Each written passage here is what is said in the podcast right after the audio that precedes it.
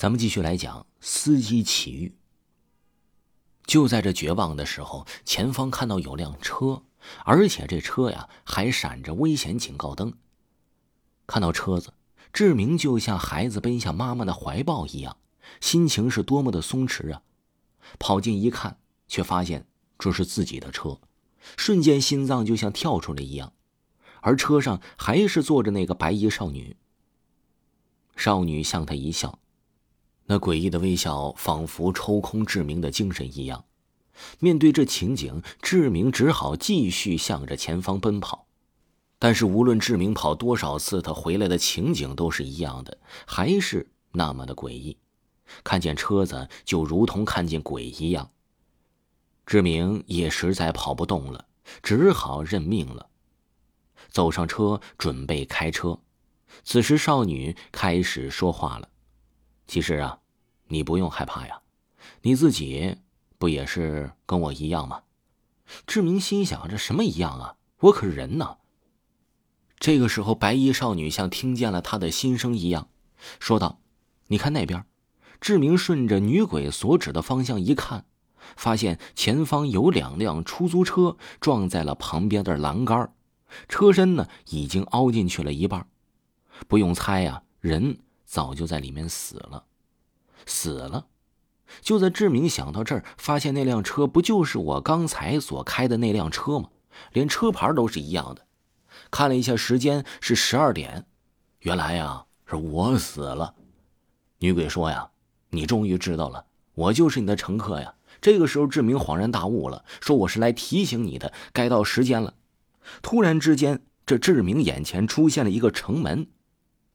这城门上好像写着“这鬼门关”呢，门的两旁站着两个高大、手持长枪的鬼差呀，是面目狰狞。志明不敢看驱动车子，顺着门驶去啊，很快就到了目的地。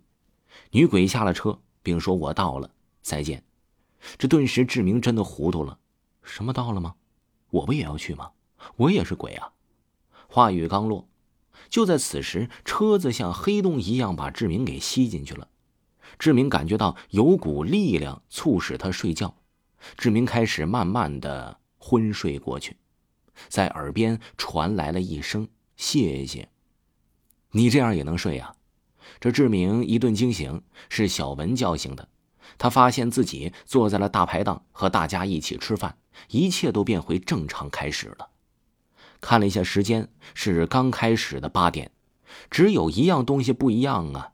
就是志明发现这手机里有一条未知信息，打开了一看，这里面写着：“不好意思啊，吓到你了，我并无恶意，等下开车不要开得太快，我只能帮你一次了，谢谢你救了我婆婆。”刹那之间，在志明的脑袋中的破碎记忆就开始组建起来，那段记忆不断的涌现出来。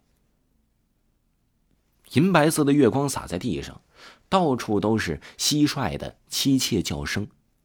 一位华发苍颜的老婆婆，头发散乱，手中拿着一个红色的袋子，站在微弱的灯光下。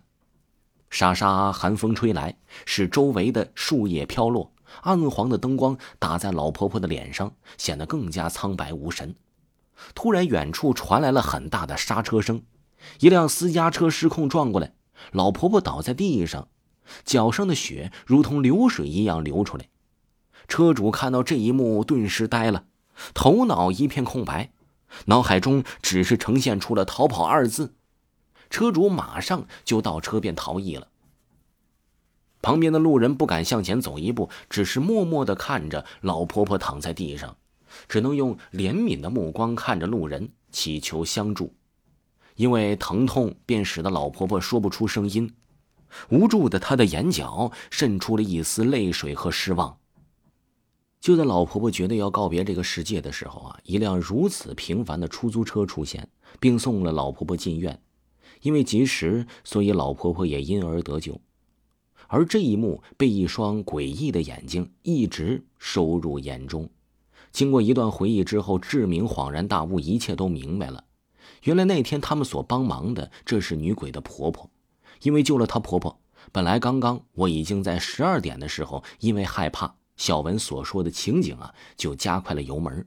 心想快点回家，却想不到车轮碰到石头，导致速度过快，方向盘偏向，而导致我们所看到的车祸。准确的来说，那名女鬼用梦的方式告诉我，未来所发生的事儿，是女鬼救了她，提示了她等下会发生的事情。从此，志明就把这件事儿铭记于心，并教导自己的后代。慢慢的生活也开始好转，得到老板赏识，成为了中层分子。俗话说得好啊，不是不报，只是时辰未到。每个人都应该多做好事，让社会更加美好。听众朋友，本集播讲完毕，感谢您的收听。